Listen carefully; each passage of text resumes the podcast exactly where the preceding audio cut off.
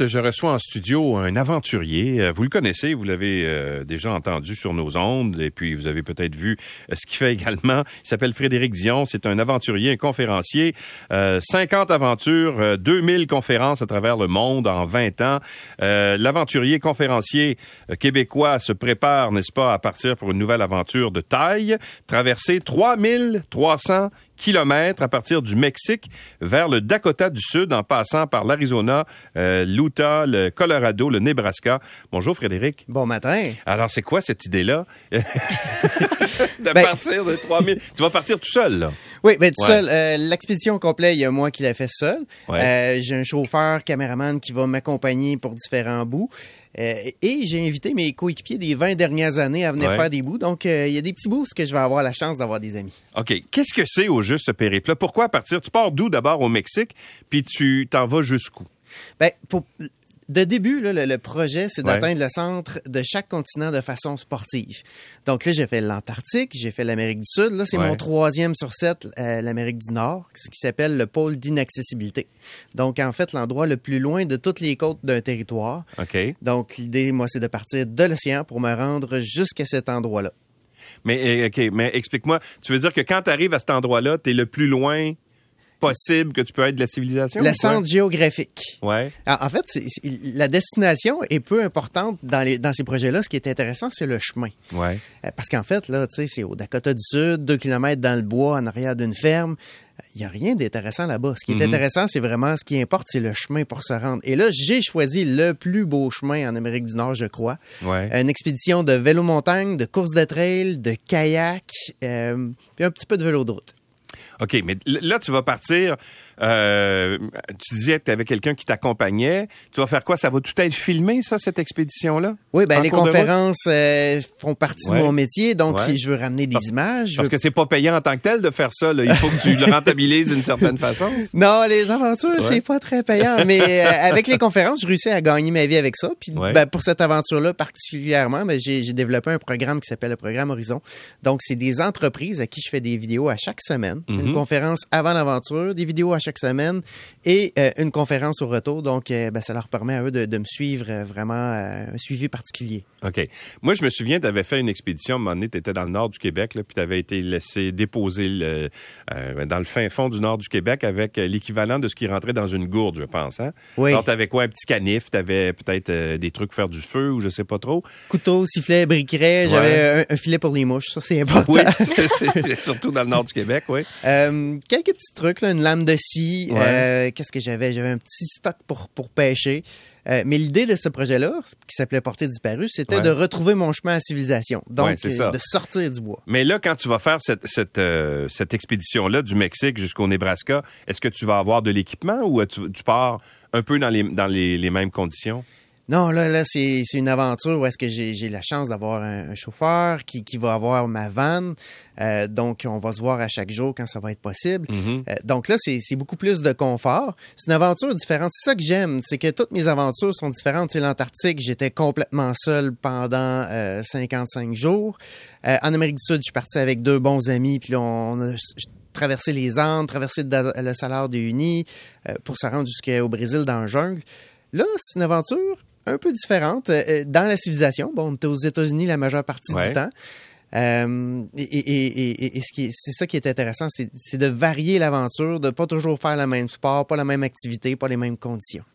Et là, 3300 km, tu fais ça en combien de temps, tu penses? Ton, ton objectif? 72 jours. Ben, il faut que ça rentre là-dedans. J'ai vraiment un itinéraire vraiment euh, rodé au quart de tour. Ouais. Il euh, n'y a pas beaucoup de place pour les blessures ou les imprévus dans cette aventure-là. Ouais. Mais est-ce que ça t'arrive, comme par exemple quand tu avais l'expédition dans le nord du Québec, est-ce que tu t'étais blessé? Est-ce que c'était déjà arrivé de. J'imagine des fois tu peux te fouler une cheville ou tu peux, je sais pas, il Qu'est-ce qui te renoncer là, à ton défi? Je me suis jamais blessé durant une aventure. Euh, j'essaie toujours de, de, de, gérer à long terme. Hein. C'est pas, pas une course de 5 km, c'est un ultra-marathon. Euh, donc, de, de, me garder des réserves, de pas prendre de risques inutiles. Ça, bon, je le dois aux personnes, à ma famille qui me laissent vivre ce genre d'aventure-là, mais qui veulent avant tout me mhm. revoir à la fin. Comme ta fille qui est avec toi, là, ben oui. juste assise euh, ici. Ma belle Danielle qui est venue. Ouais. Et, et as-tu peur pour ton, pour ton papa? Est-ce que ça t'inquiète ou t'es rendu habitué? Ben, Je pense qu'il va être capable de se débrouiller parce que ben, il est assez autonome. Oui, il est assez autonome. OK. Alors, donc, pas trop d'inquiétude de la part de la famille. Ah, ah, tu, tu me disais juste avant d'entrer en onde qu'il y a un bout où tu vas être une vingtaine de journées en kayak. Là, tu vas être complètement isolé pendant ce temps-là. Oui, là, je remonte la rivière Colorado sur une vingtaine de jours, 400 km à partir du lac Powell. Ouais. Euh, je suis dans un canyon. euh, Donc, à contre-courant, ça veut dire? À Si contre-courant, oui. Quand j'ai demandé mon permis pour ça, ils ont fait comme, euh, euh, excuse, parce a le monde de la descente, la Ouais, c'est d'habitude. ça, ouais. Euh, ça a été un peu plus compliqué, mais ils me l'ont autorisé. OK. Pourquoi un permis? Ça prend des... Parce que c'est un parc, j'imagine? C'est un parc, c'est Ouais. Canyonlands. Mhm. Euh, donc, eux, ils veulent être sûrs que euh, le le respect de la nature est là, qu'il n'y a Ouais. pas trop de monde. Donc, c'est c'est vraiment bien géré, les parcs. Là, J'ai fait le Grand Canyon euh, l'automne passé et j'ai été impressionné de la qualité de l'environnement puis de la gestion. OK. Et, et là, euh, il- donc, pendant une vingtaine de jours, là, tu vas être vraiment plus isolé pendant cette portion-là. Plus isolé, oui. Ouais. J'ai 120 mètres de, de rivière à remonter. Quand même. Euh, Il y a des défis techniques. Euh, Ouais. Tu sais, Cat- Cataract Canyon, c'est un endroit où il y a des rapides dans le fond du canyon. Est-ce que je vais être euh, capable de remonter sur le bord?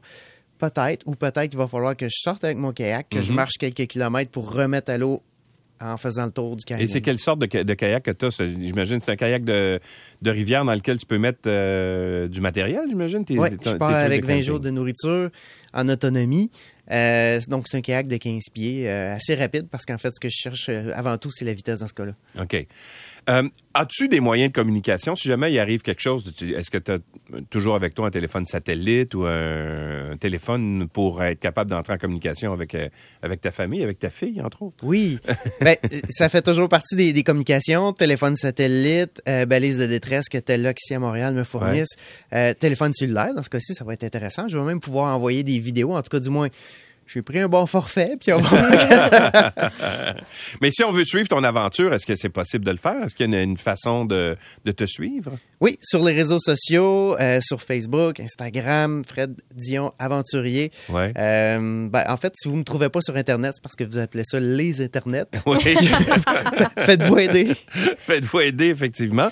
Et, et- et après, ça va être quoi ta prochaine aventure? Tu tu sais, tu disais, moi, j'ai fait euh, la route Trans-Taïga, entre autres, il y a quelques années, Ah oui. que tu connais sans doute, là, qui, euh, qui mène jusqu'à Rivière-Cagnapisco. Là, tu t'en vas vers Radisson, puis à un moment donné, tu tournes à droite. Je sais pas si tu es déjà allé dans ce coin-là. Ouais, la, la route des bébites. Oui, la route des bébites, pas à peu près. Ou tu mets ton petit filet sur ta tête. là. Eh oui. Et tu roules pendant à peu près 1000 km jusqu'à temps que tu arrives à Rivière-Cagnapisco. Et on dit que quand tu arrives là-bas, tu es à l'endroit le plus loin en Amérique du Nord de toute civilisation. Parce que c'est à peu près... Il n'y a, rien autour. là. Tu sais, il y a le, le- le- Les le bébites, village le plus proche, c'est Radisson, qui est à 1000 km. Est-ce que ça ça t'a déjà tenté de faire une route comme celle-là? Ben moi, je suis arrivé à Cagnapisco, mais en kayak. Ah oui? Il y a 20 ans de ça. Ouais. Euh, ouais. J'avais l'impression d'être loin du monde. hein, Ouais.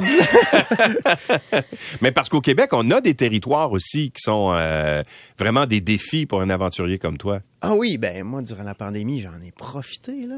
Ah oui? Je suis allé, je suis allé au Mont-Grou un paquet de fois. Ouais. Euh, on a des territoires pour ceux qui veulent faire du cerf-volant à traction. Le Québec, c'est un paradis. Le pour Mont ça. Gros, euh, rappelle-nous où c'est, c'est dans le Grand Nord? C'est en haut de Manic 5. Ouais. Euh, donc, euh, 350 km en haut de Bécomo. Ouais, C'est une chaîne de montagnes euh, qui est absolument magnifique. ouais. Et, et, et, euh, c'était quoi le défi d'aller là? C'était simplement pour... Euh, t'étais seul ou t'étais avec euh, d'autres personnes?